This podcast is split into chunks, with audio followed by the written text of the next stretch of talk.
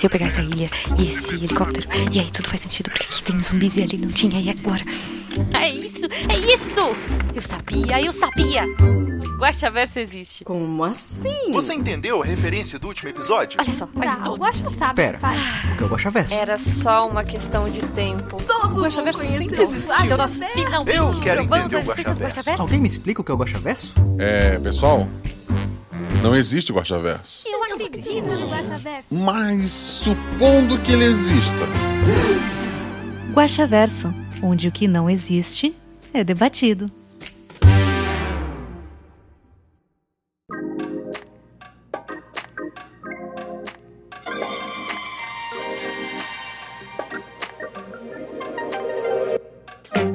Olá, eu sou Marcelo Guaxinim, mestre, produtor, idealizador, podcaster e 50% dos episódios do Realidades Paralelas. Pra quem não sabe, o Guaxaverso é o nosso antigo escudo do mestre. Aqui vamos ler os comentários e discutir as teorias do último episódio, que no caso foi a 19 Coroa. Nosso episódio número 76. Caramba, será que a gente chega no, no 100? Seria legal eu preparar alguma coisa pro, pro 100, né? Fazer algo diferente. O 100 deve cair início do ano que vem, se não tiver outro mês como esse. Por sinal, gente, tá cansativo, um mês de episódio. Não por, por ser um mês de episódio, mas eu não esperava esse um mês de Guaxaverso, tendo que gravar um Guaxaverso por semana. Isso dá uma cansadinha. Gravar sozinho é muito mais complicado do que gravar com outras pessoas. É tipo cantar em estúdio e cantar num show, sabe? No show, quando tem um monte de gente com você, você pode esquecer a letra porque a plateia canta contigo.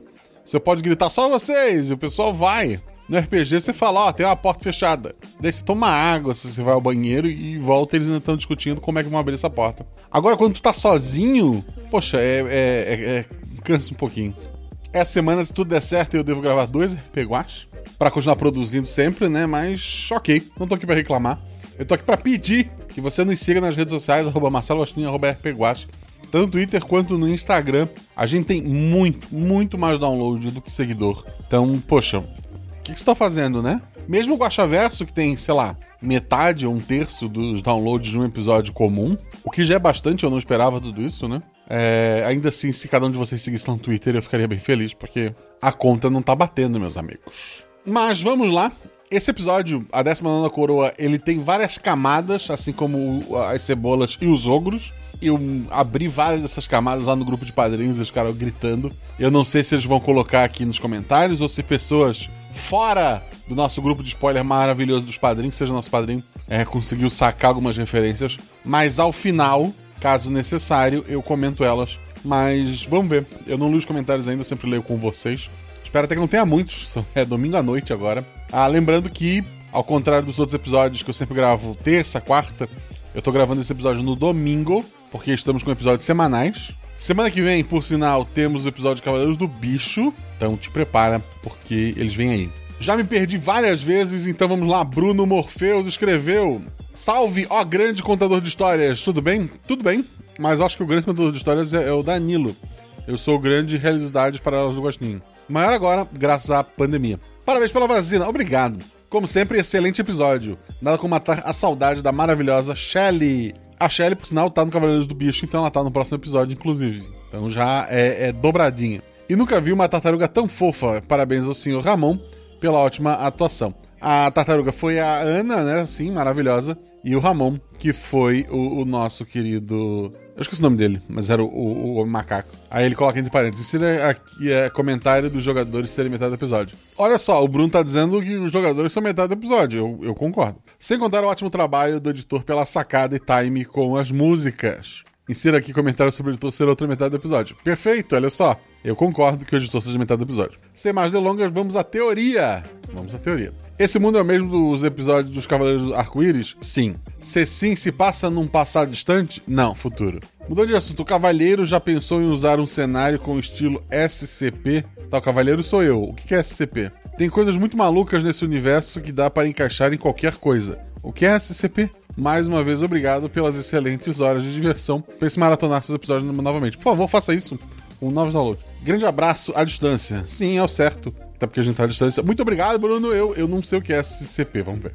Próximo comentário, Michel Nunes. Olá, mestre Guaxa. Tudo bem contigo, com a senhora Guaxa e com a Manu Guaxinim?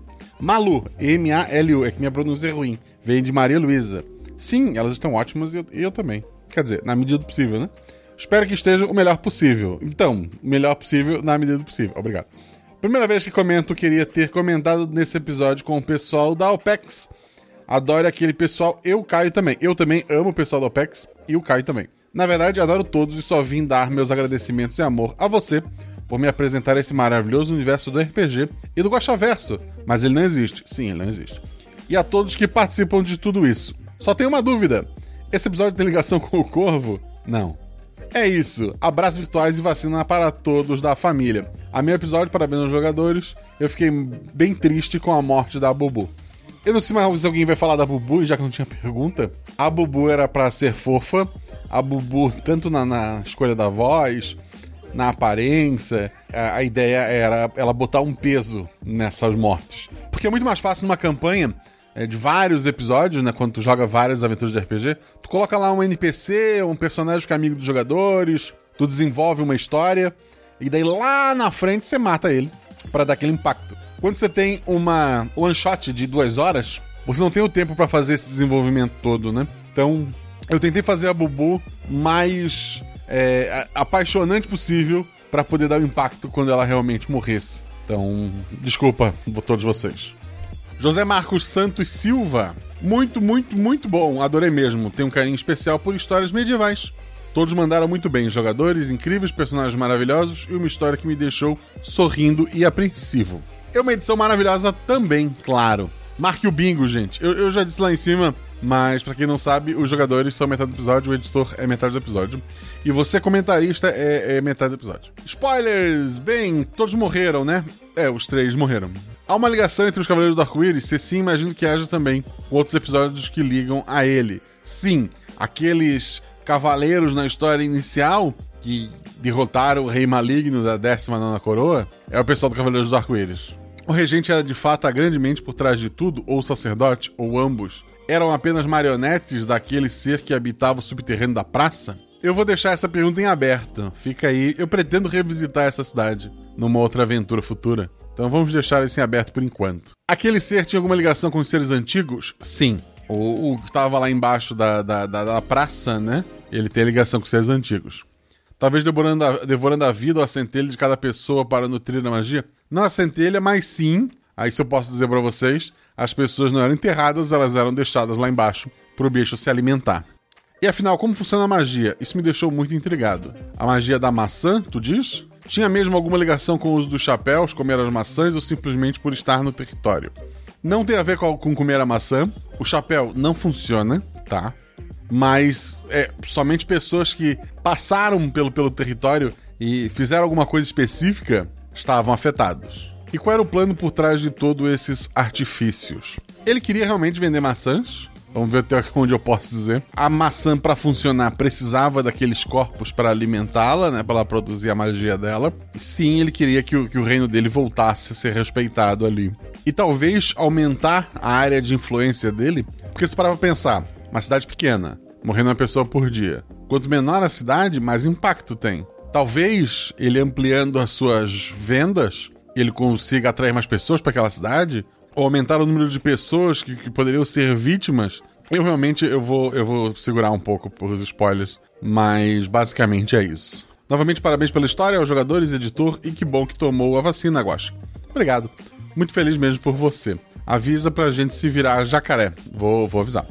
Um forte abraço para ti e a todos aí, meu querido. Até logo. Até logo. E lembrar a todos que se você está. É, eu acho que agora tá com o pessoal que tem comorbidade acima de 18 anos, né? Foi o, meu caso. Eu tenho 18. Se você puder, se estiver na sua área, tome também. Gabriel Balardino. Olá, Guaxa, tudo bem? Tudo bem. Então, gostaria aqui de deixar claro que adorei os jogadores, a trilha e a sua narração. Como sempre, um episódio de 150%. Obrigado pelo seu comentário. Você é o 50% que completa esta conta de 200%. Você ainda foi até mais genial nesse episódio, como se não bastasse todas as conexões de enlouquecer teóricos do Guaxaverso, suas conexões com a realidade foram simplesmente explodir cabeça. Aliás, quem não faz parte do grupo de spoiler dos padrinhos precisa entrar sério. Concordo, vamos ver se ele trouxe a informação para cá. Guaxa, como esse episódio se conecta à linha do tempo em relação aos sete cavaleiros do arco-íris? Isso se dá antes deles fecharem a cidade com muros ou depois que já haviam aberto? Muito tempo depois. Porque a ideia é que, como o primeiro episódio do Cavaleiros do Arco-Íris, que o segundo episódio se passa antes, né? Mas o primeiro episódio do Cavaleiros do Arco-Íris surge um novo rei. Lembram disso? Ele é um bebê, aquele bebê cresce. Talvez aquele rei ou algum rei depois dele é o que vai naquela reunião dos reinos e onde o 19 rei é pego por traição e eliminado. Talvez isso renda um episódio um dia. É mais fácil revisitar a cidade da maçã, mas é uma ideia também que eu cheguei a, a esboçar. Mas não gostei muito do resultado, então talvez eu volte isso no futuro. Eles morreram porque tentaram fugir do reino? Eles morreram porque o, eles viram mais do que deveriam.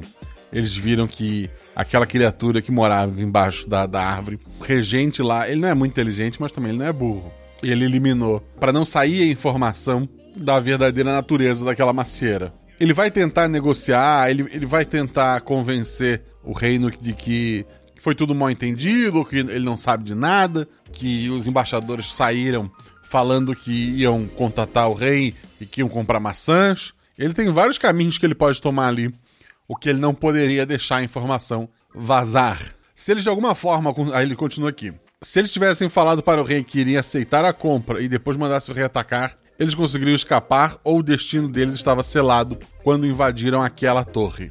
Se eles tivessem convencido o regente lá da cidade, da cidade banida, de que eles iriam comprar maçã, ou se eles, sabe, tivesse algum tipo de acordo com o regente, eles não morreriam. Acho que ficou claro no episódio. Não é aleatório que as pessoas vão morrendo, é a gosto do regente.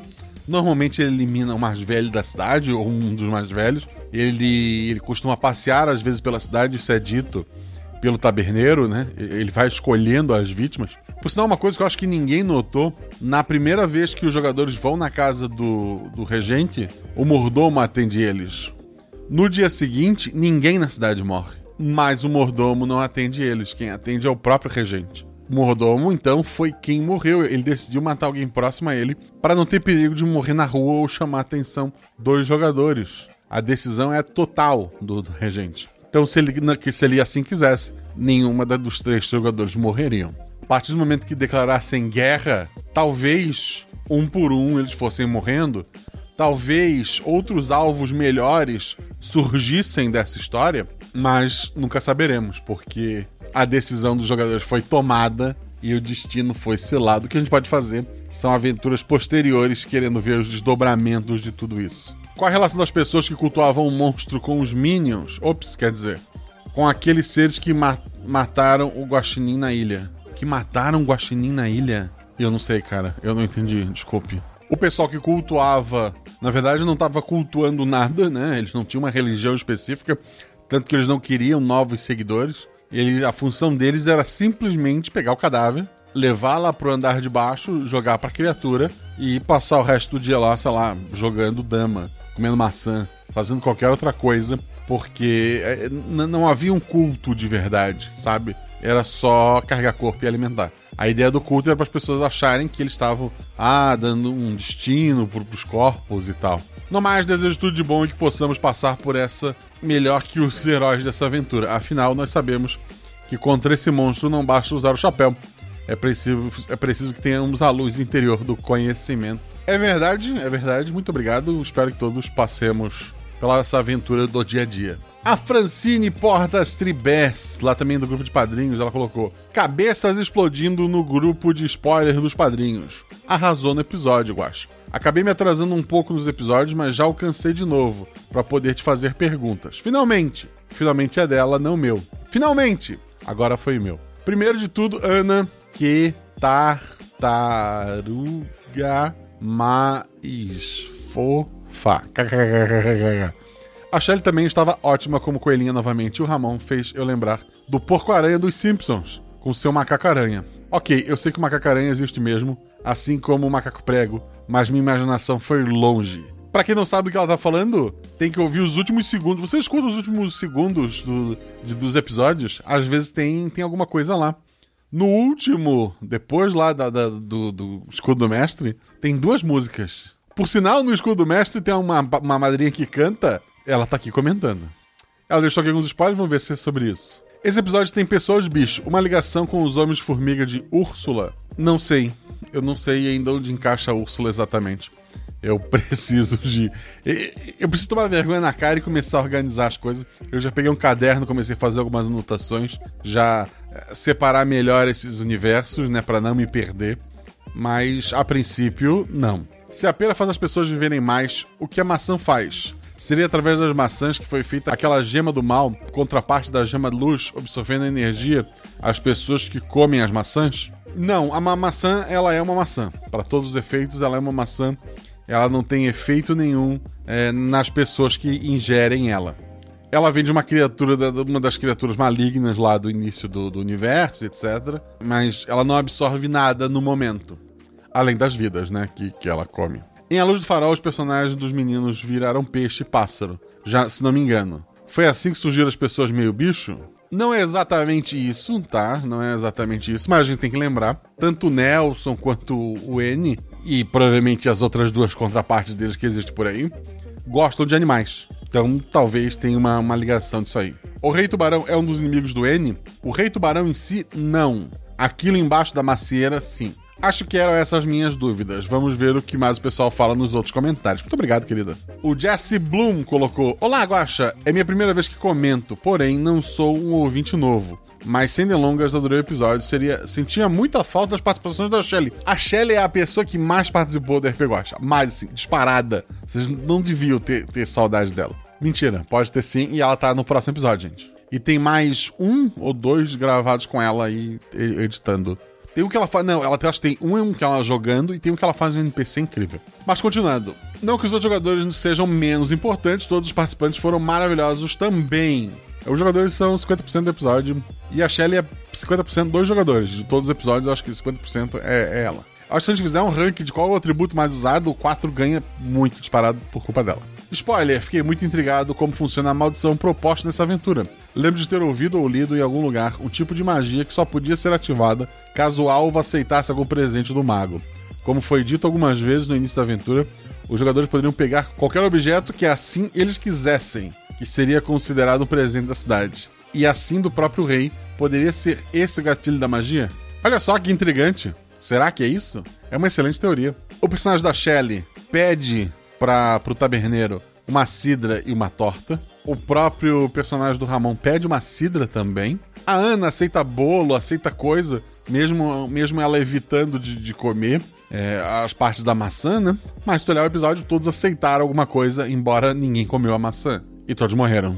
Pensei que poderia ser a maçã, porém tem um personagem na qual não consegui identificar ter comido a bebida mesmo. Ah, que seria o personagem do Ramon, pois a Ana acabou comendo para fazer o teste durante o banquete, sim. E a Shelly poderia ter bebido um chá de maçã feito pelo fazendeiro fora da cidade sem ter notado. Poderia, não, não foi o caso, mas, mas poderia. Bem, desculpe pelo longo comentário. Não, cara, foi, foi muito bem, muito bem. Ter sacado ali a ideia do, do, do presente, quer dizer, é uma teoria, não estou afirmando, mas muito bom, muito bom.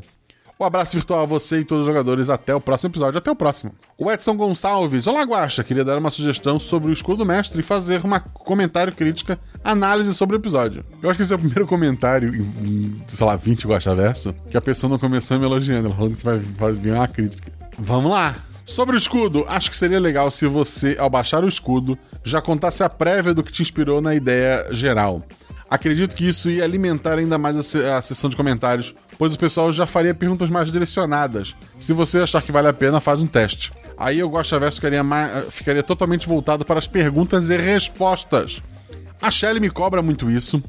É, é engraçado que o, o Corvo, né, o episódio 2, famigerado, ele saiu, eu mandei para vários amigos e o Fencas foi uma das pessoas que ouviu e falou: Olha, eu colocaria um espaço no final para te comentar do episódio. Eu não lembro se eu, como é que eu fiz isso no primeiro episódio, mas no primeiro episódio, da maneira que eu gravei, ficou lá. Eu acho que eu sou mais expositivo no primeiro episódio. Mas o Corvo, eu. Quando eu acabei ele, eu achava, nossa, ele é um mistério e tal. Eu simplesmente acabava ele do nada, sem explicar da história. E daí o Malta falou: Ah, eu, eu acho que tu devia fazer um, uma parte em que tu comenta mais da história, etc. E daí eu comentei e daí, eu, por muito tempo, o escudo mestre tentou ser mais ou menos aquilo ali. Mas aí, com o Guaxaverso, eu acabei parando um pouco. Não prometo? Não prometo. mas vou me policiar para melhorar isso pros próximos.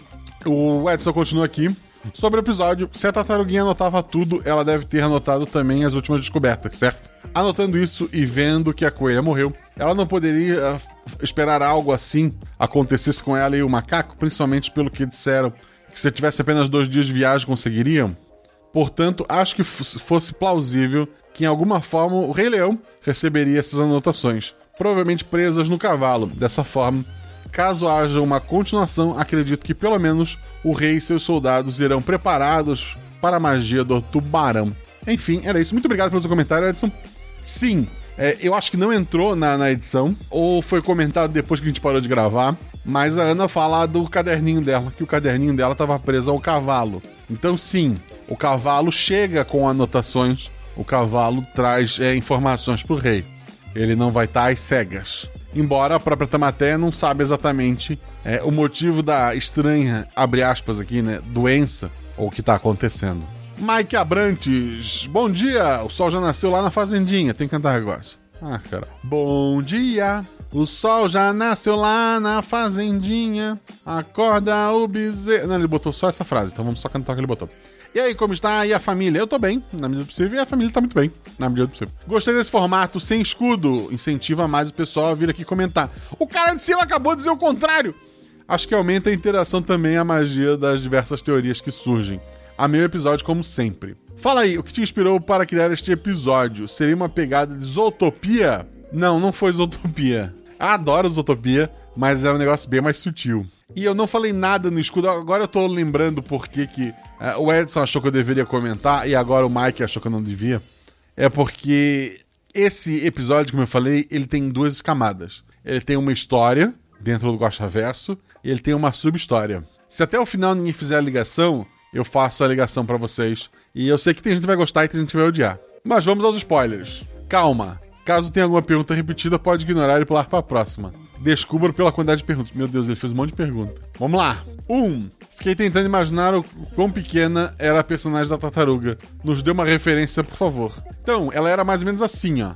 Para comparação, da coelha já era assim. Espero ter ajudado. O que aconteceu de fato com o rei? Qual rei? O rei leão ou o rei tubarão? O Rei Leão, ele viu os cavalos chegando, tem o caderno da Tamateia, né? Então ele tem informações ali. E ele prepara os exércitos. O que vai acontecer depois, talvez a gente precise de uma nova história.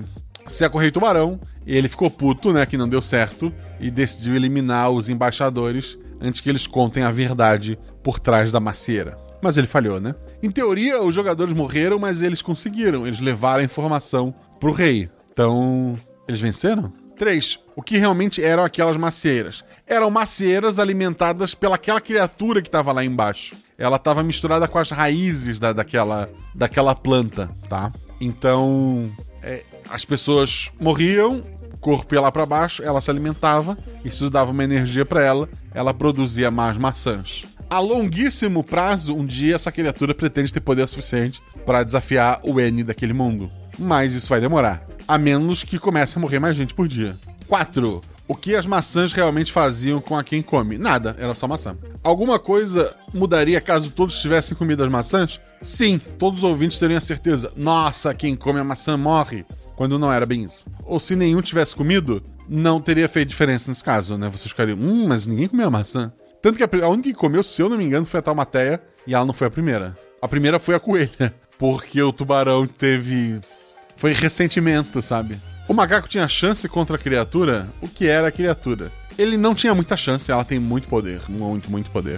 Uh, a chance dele era escapar, que foi o que ele fez. Se ele enfrentasse, provavelmente ele seria devorado. O que aconteceria se eles ficassem na cidade e tentassem negociar? Eles podiam convencer o tubarão, ele não era lá muito inteligente, né? Mas eles podiam convencer o tubarão assim: ah, a gente sabe que tá fazendo merda, mas a gente quer uma vantagem aqui e a gente ajuda, você me ajuda, e dava para negociar, dava para ter um, um final bom pros jogadores, que seria um final ruim pra aventura. Mas dava para eles negociarem, ou mesmo fazer uma negociação falsa e depois se mandar. Só que daí, quando o tubarão soubesse que foi enganado, um deles ia cair por dia. Só podia cair um por dia. Isso é um fato. E sempre ao meio-dia. E tá de chapéu não faz diferença. O que aconteceria se eles retornassem para a cidade quando ela morreu? Talvez fossem o, o rei, o regente quisesse prendê-los, mas inevitavelmente a cada meio-dia eles morreriam. Pelo que entendi, os três voltaram mortos, correto? É, no caso não voltaram, voltaram só os cavalos. Todos morreram. Apenas pendurados no cavalo. Eu imagino que só o último pendurado no cavalo, isso se ele ficou pendurado, porque eu não sei o que fizeram com os outros, né? Não entendi como funcionava direito essa magia. Explica pra gente, Guacha. Todo meio-dia, quando dava meio-dia, alguns minutos depois, uma pessoa na cidade morria. Sempre. Isso era inevitável. Quem escolhia o alvo era o regente. Isso eu dei pistas. A Bubu teve o regente prometeu para ela que, que, ia casar e etc e tal. E que hoje ia ser o grande dia. E o que foi acontecer com ela? Ela morreu. O mordomo, como eu falei mais lá atrás, também acabou sendo vítima. E, no geral, ele só pegava gente na cidade que não estava trabalhando, que ele não ia com a cara, ou, sei lá, o mais velho. E a décima pergunta dele Alguma possível ligação com o kkkkkk brincadeira. Obrigado por trazer esses episódios incríveis e por inspirar tanta gente a cada dia. No meu último comentário não coloquei o nome do podcast para não fazer merchan, mas já que você perguntou, kkkkkk. Eu não vou ler para não fazer merchan, né, gente? Mentira! Ele botou aqui, é uma mesa no fim do universo. Podcast Uma Mesa no Fim do Universo. Eu não vou botar no post, porque é preguiça, mas Mike, tu pode ir lá nos comentários do desse Guaxaverso e deixar o linkzinho quem quiser dar uma olhada lá. E se ele não colocar, é, aí não precisa ouvir, porque ele não tá nem se esforçando. Não, mentira. Procura por uma mesa no fim do universo. O primeiro episódio já tá lá e tem a participação do Victor como jogador, que fez o Taberneiro nesse episódio. Ah, o Taberneiro nesse, episódio foi o jogador lá. E do Felipe Xavier como NPC. Ah, é um, é um, é um podcast de RPG? Ah, massa, massa. Ou, ouvirei, ouvirei, ouvirei pra, pra criticar e roubar as ideias. Mentira. Um beijo e um abraço virtual. Um beijo, querido. O João Matias, boa noite, Guaxa. Boa noite. Já são 18 e 9. E pelo que eu aprendi no meu curso de telemarketing, que eu nunca usei, depois das 18 é boa noite. Então, boa noite, Guaxa. Mais um episódio maravilhoso. Você, os jogadores, o editor, todos foram incríveis. Todos são 50%, gente. E ficaram tantas dúvidas, mas como a maioria já foi respondida, prometo não me estender muito. Obrigado. Vamos lá. Existia algum componente de dominação mental na magia do Rei Tubarão? Teria sido assim que ele deixou a rainha meio catatônica? A rainha está meio catatônica, meio, meio passiva aquilo tudo. Envolve sim magia, tá? Magia mesmo. E daí não tem ligação direta com as mortes ou, ou com a maçã. E vem do rei tubarão ou da coroa que ele está usando. E quanto aos habitantes da cidade, todos aceitavam numa boa tudo que estava rolando por medo do rei? Pela perspectiva das coisas melhorarem com a venda das maçãs? Ou eles eram dominados pela magia? Então a população não. É um mundo de, de fantasia, né, gente? É, é, ele é descolado da realidade. É um mundo em que pessoas acham que pode morrer gente se for para melhorar a economia.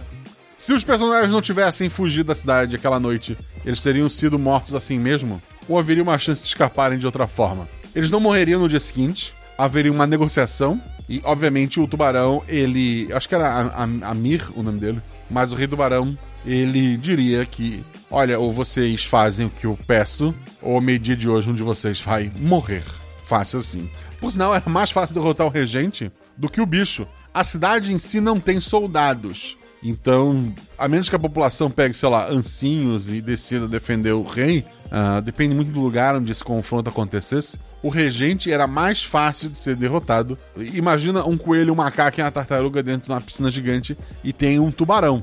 Então, os três poderiam derrotar o tubarão. Mas mais provável é que não. O poder vinha mesmo da coroa o poder vinha da coroa? Tá aí a, a, a, grande pergunta. A coroa é o que dava o vínculo do, do tubarão com o, a criatura lá embaixo. A coroa que faz os dois se comunicarem. Então o poder não vinha exatamente. Quer dizer, o poder vinha dela porque, graças à coroa, a criatura conseguia é, usar seus poderes pelo regente, né? Tendo o regente como, como base ali. Se outra pessoa tivesse encontrado, teria agido da mesma forma que o tubarão? Sim, mas o tubarão só achou a coroa porque aquela criatura queria que ele encontrasse a coroa. É, eu acho que me empolguei, desculpa. Não, tranquilo, tranquilo. Muito obrigado pelo seu comentário. Vamos pro próximo, que é do Bruno Cordeiro. Ele é cordeiro, eu sou o Guaxinim, e ele coloca: Fala, Guaxinim, tudo certo? Tudo certo. Senti maior clima de reverie lá no começo, com aquela reunião dos reis. Reverie é uma, é uma, é, é uma reunião no One Piece dos governos, e sim, é, é, é inspiração ali. Aí quando chegou a parte das maçãs estarem causando um efeito estranho, me veio à cabeça as Smiles. Também referência a One Piece, gente. Fora que era um reino banido. Lembrei do que? O, o ano. Tá, não, aí, aí tu foi longe, tá? Aí tu foi longe. As maçãs não têm o poder que as Smiles têm e não tem nada a ver com o ano. É coisa da minha cabeça ou teve muito de One Piece? Não teve tanto de One Piece. Aí lembrei dos Minks também. E, cara, que maldade. Eu estava imaginando a Bubu como a Carrot. Sim, a descrição da, da, da Bubu, para quem quiser ver, procura One Piece Carrot. É C-A-R-R-O-T.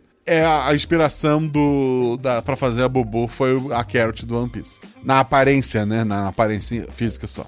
Cortou o coração. Lembrei também de Nárnia e deu vontade de assistir Beatstars na Netflix. Nárnia por causa do Rei Leão. É, na verdade, Pedra Inclinada, como eu falei, é, é mais referência ao Rei Leão desenho, né? Desculpa qualquer coisa. Excelente episódio. Eu vou apresentar o Guaxaverso, que não existe, é a minha esposa. Tô achando que ela vai por esse episódio. Tu vai apresentar o Guaxaverso? Não, tu quer dizer o RP Guaxa, né? Esse episódio é bacana pra apresentar. Esse episódio, gente, mostre pros seus amigos. Mostre. E quando ele perguntar, tá, e aquelas referências no começo do episódio? É a ligação com outros episódios, quer entender, escuta esses outros 70 episódios aqui. É isso. Henrique Souza Cardoso. Oi, Guaxa, tudo bem? Tudo bem. Que bom que foi vacinado, vai virar jacaguaxa. Jacaracha. Jacaracha. tá. Se, se, por, por enquanto tá tranquilo. Minha primeira vez comentando e vou fazer algo diferente. Colocar aqui o que eu acho que vai ser o episódio sem vê-lo. Antes, como posso acabar acertando, marcarei como spoiler. Grande abraço. Tá, ele não viu o episódio e deixou um comentário como spoiler. Vamos ver. O episódio tem a ver com o Corvo e o Poderoso N, os Cavaleiros do Arco-Íris, e o Farol e as Fadas do Faroeste. É isso. As Fadas do Faroeste. Tá bom. Uma teoria, mas errou. Hope comenta aqui. Querido Guaxa, conheci você por causa do povo do RPG Next, do Tarrasque na Bota. Maravilhoso. Por sinal, faço aqui um parêntese. Era pra começar na semana passada uma campanha minha lá no RPG Next, uma campanha de, de 3, 4 episódios, me prometeram que é curtinha. Só que não, não aconteceu. Infelizmente teve um problema de saúde na, na família do, do mestre, né? Aí era pra ser essa segunda agora, né? O vulgo hoje, pra quem tá ouvindo quando sair no feed, né? É, mas também não, não, não vai dar, infelizmente, porque o quadro continua. É, Covid, né, gente? Covid é, é isso aí, é uma bosta. Mas, se, se Deus quiser, vai dar tudo certo. Pra outra segunda-feira a gente começar essa campanha. Vamos ficar de olho. Voltando aqui ao comentário do Hope. Mas tanto lá como aqui eu nunca comentei nada até o momento. Então essa vai pra você, 47. Olha só, ele comentou aqui. Te acompanho desde o episódio das gatas, mas confesso que não tinha a menor intenção de te acompanhar. Quê? Mas os episódios foram saindo e me prendendo e sem nem mesmo perceber acabei ficando. Você é deveras interessante. Sem mais delongas, vamos falar do capítulo em questão. Cara, que bom. É tipo One Piece, assim. Depois de 70 episódios, fica bom. Eu, eu prometo. Primeiramente, parabéns pelo outro excelente episódio e por manter o alto nível até aqui. Adorei a personagem que fala de maneira excessivamente tranquila. Foi, foi a Ana, ela é maravilhosa. Ela é 50% do episódio. Ela é muito boa, sabe? Talvez seja por causa de toda a situação da pandemia e paranoia, mas esse episódio me fez associar certos pontos com o que está acontecendo na Covid-19. 19 coroa. Você sabia que corona é coroa? Mas vou, vou só deixar isso aqui e vou continuar lendo o comentário dele porque tá legal. Como o fato da tal praga invisível afeta mais os, os velhos, especialmente os idosos, tem velho não idoso, embora mesmo assim não deixe de matar também os jovens. Os chapéus poderiam ser a metáfora para as máscaras? Não, mas também é com C, aquela que não funciona. De, de certo, devo estar com um desencargo temporário de consciência, kkk, riso. Cara, olha só, você chegou muito perto. Meu episódio favorito é o Pacto Belchior. Por favor, traga mais histórias desse universo. O Guaxaverso é maravilhoso, mas peço que não deixe de fora dele as maravilhosas histórias que você criou logo no início de toda essa jornada. Pode deixar, eu, eu vou tentar. Gosto também muito do Pacto Belchior. Ele é um dos episódios mais autorais, assim. Ele é baseado num, num conto, num, num, num livro que eu tentei escrever há, puta, 20 anos atrás. Mas o problema é que a linha do, do, dos pactos, ela tá muito gordinha, ela tá cheia de detalhes acontecendo. Eu tô com medo de dar algum conflito ali, eu preciso organizar as ideias para poder voltar a visitar aquela linhazinha ali. Ele colocou: E ainda espero ansiosamente pela conclusão da história dos detetives e de uma certa garota que foi condenada injustamente. Cara, a Isa me cobra disso, tá? Esse episódio. Eu, tô devendo muita coisa para vocês. Tô devendo o episódio, que seria a continuação de, de Amada Filha e Duque.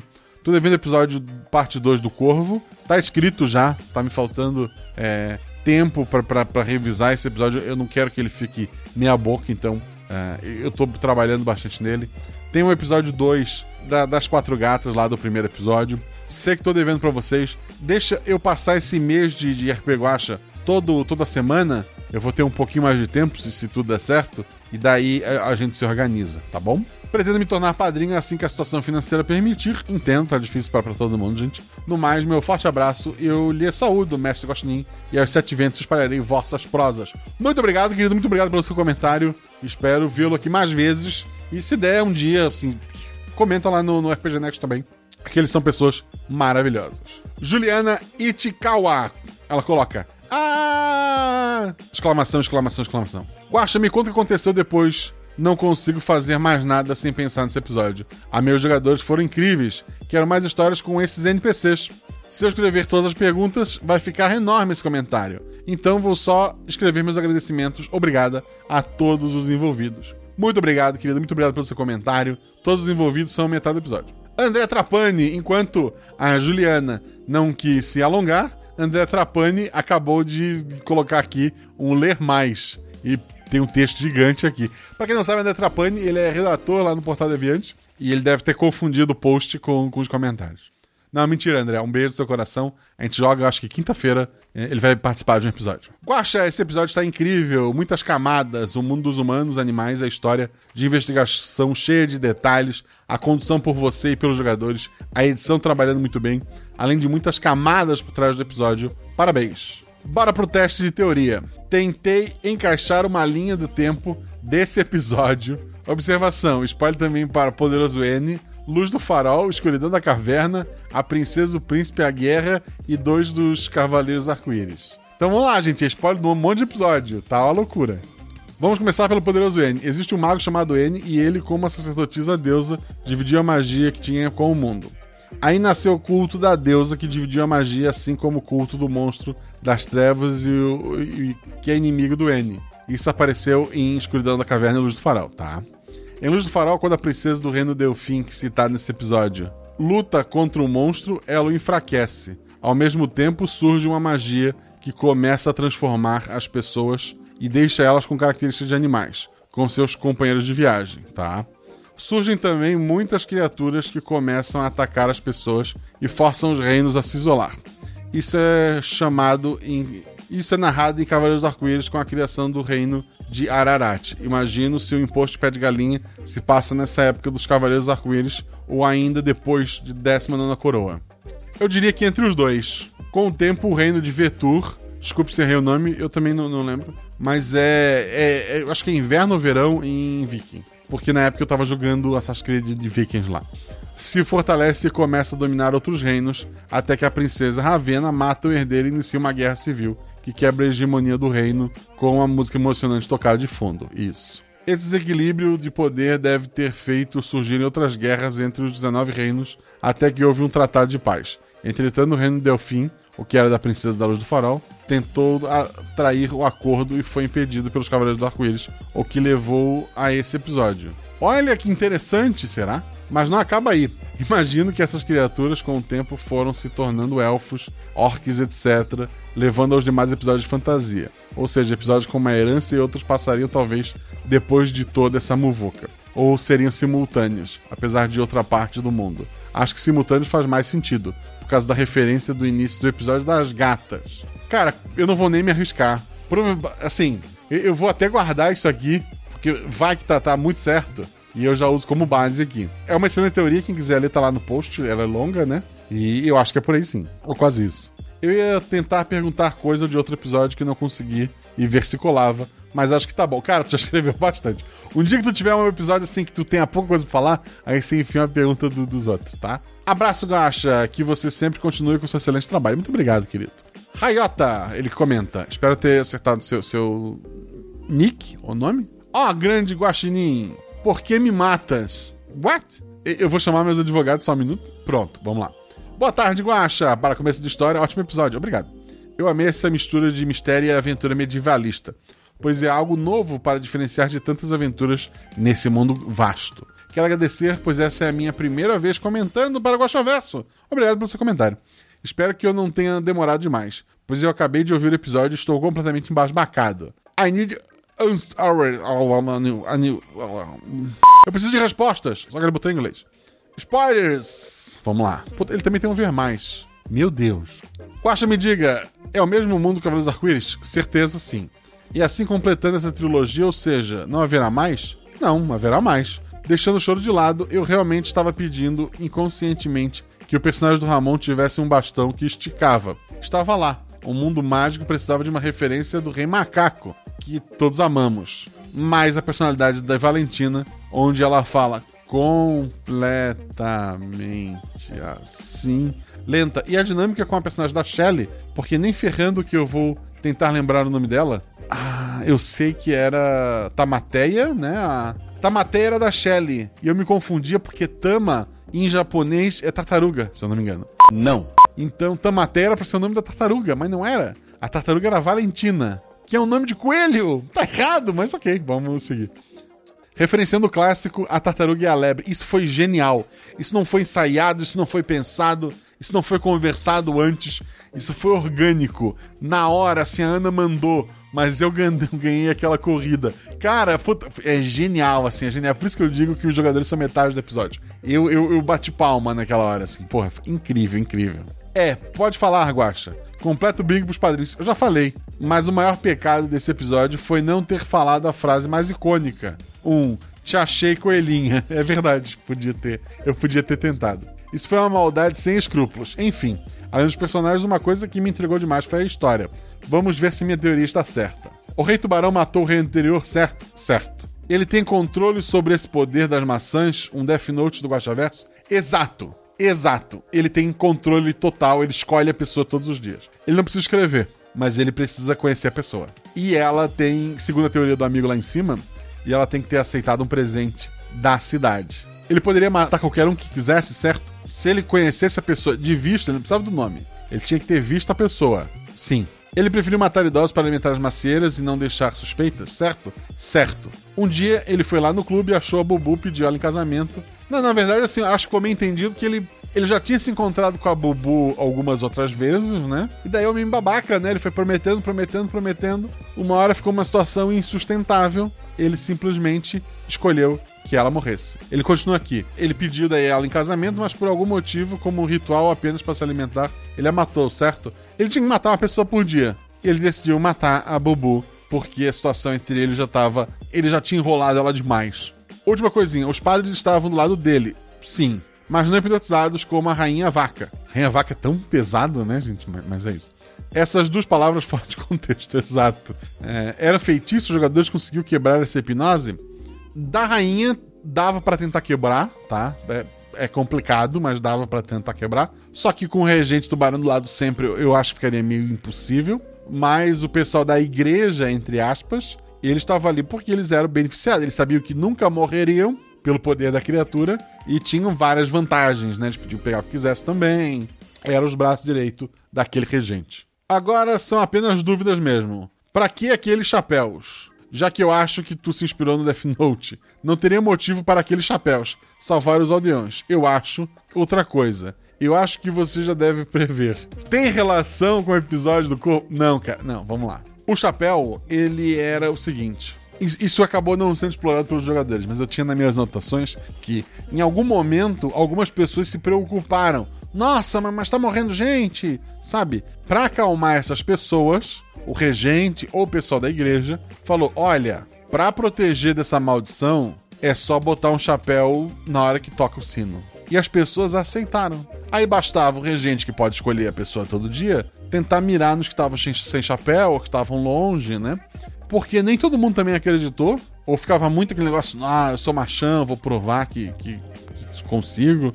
E na pior das hipóteses, a pessoa morresse com um chapéu na cabeça, sempre tinha alguém para alegar, ah, mas, mas tava usando errado, ah, mas, mas essa cor não funcionava. Seria tipo um, um tratamento precoce? Gatilhos, né, gente? Desculpa.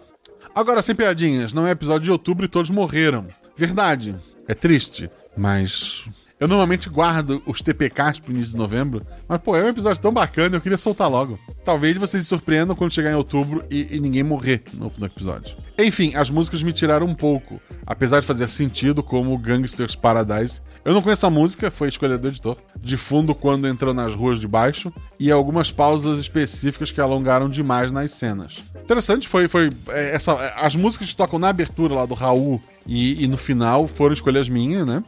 Mas durante o episódio foram escolhas do editor, incluindo o tempo ali. E eu gostei, eu gostei bastante. Mas entendo, é, é, são estilos diferentes, né?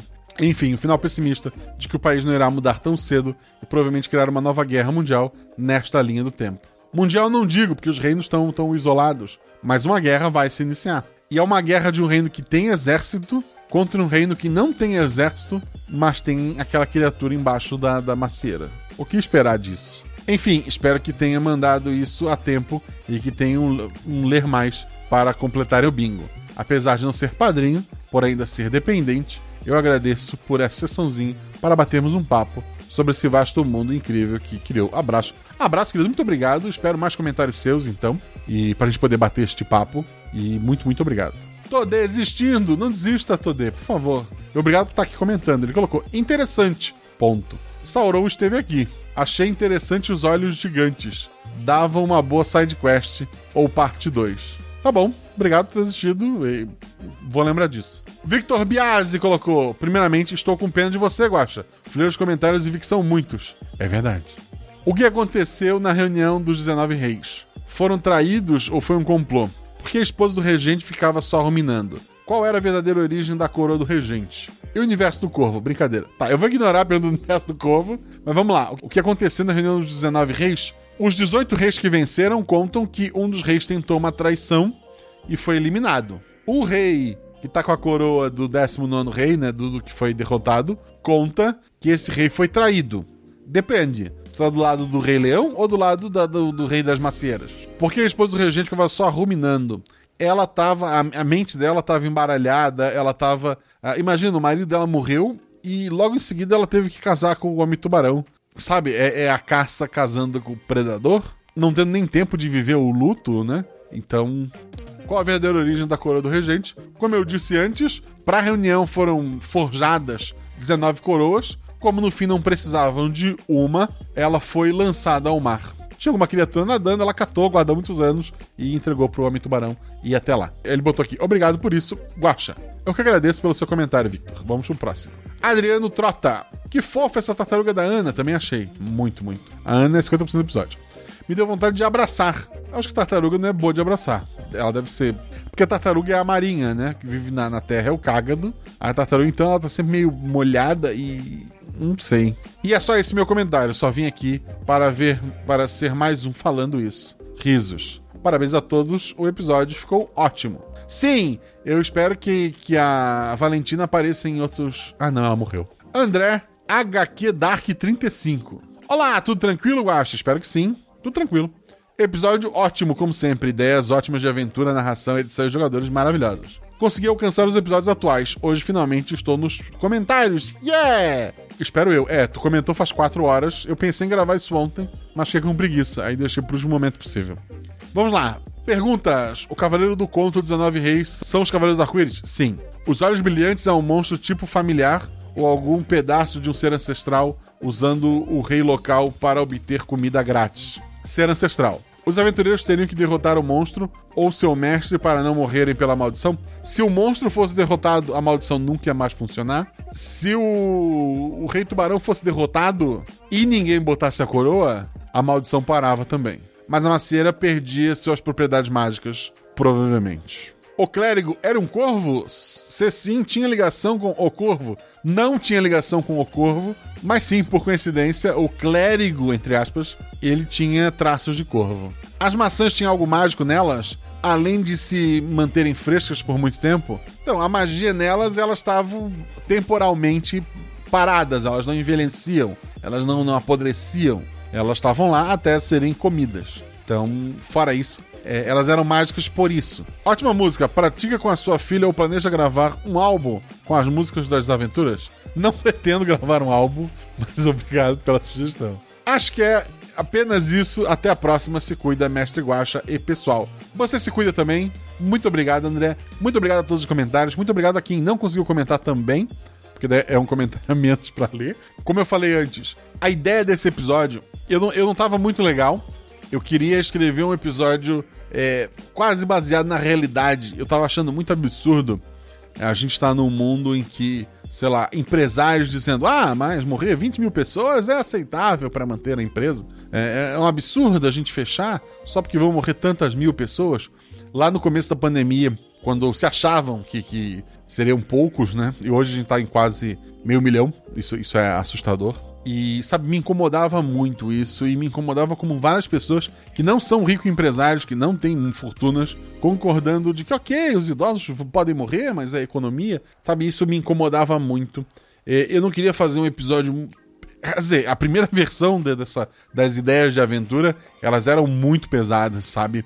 Mas eu fui, sabe, trabalhando, trabalhando para ficar um pouco mais escondido. Corona é coroa, né? Décima nona é por isso. O chapéu foi ensinado pelo próprio regente para as pessoas, como se pudesse evitar, uma coisa que não se evita. As pessoas chocadas com, com a com, com a Bubu, mesmo sendo nova, acabando morrendo e aceitando desculpas do tipo, ah, mas com ele é acelerado, né? E, e várias outras coisas sutis que eu coloquei no, no episódio, que, que não cabem aqui, que eu não quero desanimar ninguém, né, gente? Mas é, acho que agora a ideia sempre foi ser um episódio é muito bom e quando eu falo que os jogadores são metade do episódio, é, muitas vezes está em tom de brincadeira, mas olha só, uh, os três personagens, a, a, leveza que eles deram para essa história é, um, é uma história desgraçada de, de, um reino com fome fazendo contato com um reino que foi banido para pegar uma maçã mágica num lugar em que as pessoas aceitam a morte, sabe? E que os jogadores no final morrem. E mesmo assim eles conseguiram dar um tom leve para essa aventura. Eles foram maravilhosos. Posso agradecer essas pessoas. Eu acho que com outros jogadores, talvez essa aventura uh, eu tivesse segurado para lançar depois da, da, pandemia. Quando começou toda essa história, muita gente me perguntava: Ah, Guaxa, vai ter uma aventura sobre uh, uh, essa ideia de, de, doença e tal? De... Cara, não, não tinha clima. E hoje tem menos clima ainda, sabe?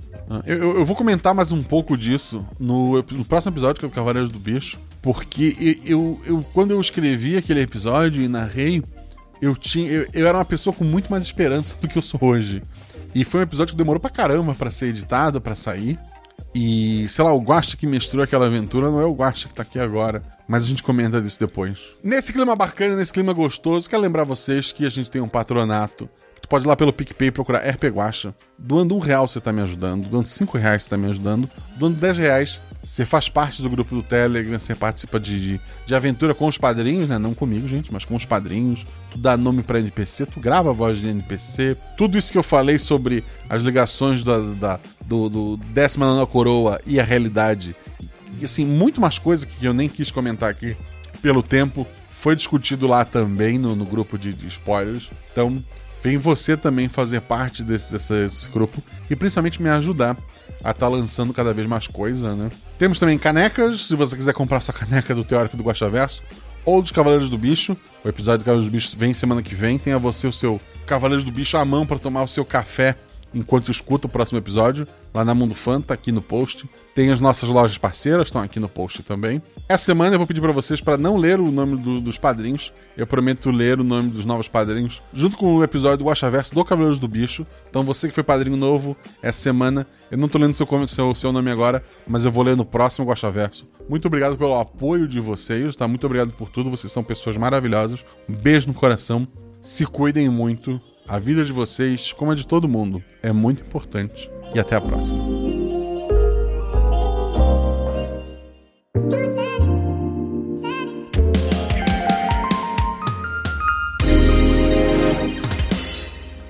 Então eu vou jogar com a Tamateia. Peraí que tá passando uma moto. Bem barulhenta. Perdão, editor. E desculpa se eu tô falando rápido, é que eu tomei uma bebida energética. E Qual meu atributo? atributo é 2. Desculpa, eu fui mais rápido. Não, tudo bem. A impaciência, né?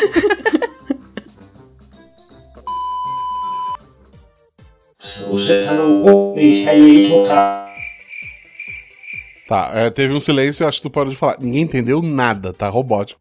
Ixi. Tenta falar de novo. É, eu sugeri mandar. Não, não tá. Depois se precisar eu gravo de novo. Tá bem ruim. Se tu tá perguntando se tá bom, não, não tá.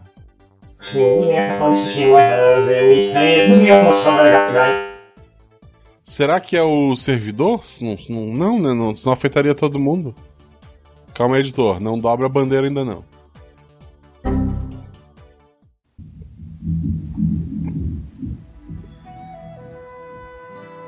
Passou um carro com som alto aqui na frente de casa agora. Eu lembrei que teve uma madrugada que o cara passou tocando a música triste do Naruto. No último volume, no carro. Nossa, que específico. Bem específico. Bem específico. Vontade de parar a pessoa, você tá bem? Quer conversar? Ele precisava de um abraço. É raro ter alguém passando assim com música alta, porque todo mundo conhece as pessoas pelo nome da mãe. Em específico, naquela madrugada, ele queria ouvir a música triste do Naruto no último volume, sabe? Não sei porquê, eu queria realmente saber.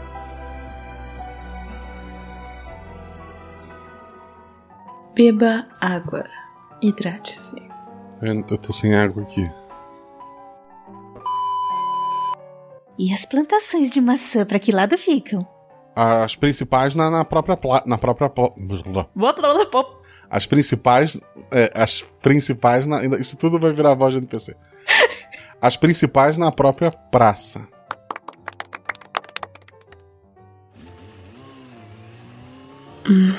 Peraí.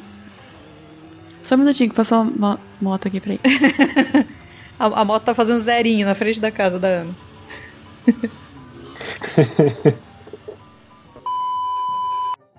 Se eu morrer amanhã, é a melhor oportunidade que vocês vão ter de entrar naquela igreja. Porque vai estar todo mundo aqui. Como assim se você morrer, Valentina?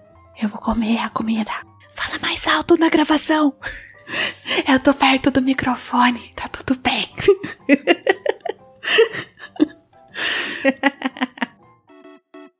A catapulta ainda não foi inventada? Foi, foi já, já tem. Não sei se a matemática chegou ao ponto de vocês acertarem a janela e não a parede. Mas a catapulta tem. Ó, com casco de tartaruga vai arrebentar a igreja. Cuidado com o meu casquinho, gente. Meu casquinho. Guarda a Valentina dentro do gasco e piu! Bom, se sair correndo, você já sabe, põe as mãos na testa da pessoa. É. Só uma observação, é tipo dança do ragatanga, né? Pra fazer o negócio com a cabeça. É mais ou menos isso que eu pensei. É, eu entendi que era isso também. É. eu, eu, eu não conheço a dança do ragatanga, mas espero que seja isso. Como não, Guache? Não, eu conheço a música, eu, eu sei as mãozinhas pra frente, mas isso na testa. Ah, puta! Agora que eu botei minha mão na testa, eu entendi. É, é a do ragatanga. Já tem música no final do episódio. É o ragatanga, beleza, perfeito. Se é o ragatanga, todo mundo sabe. Atenção, editor.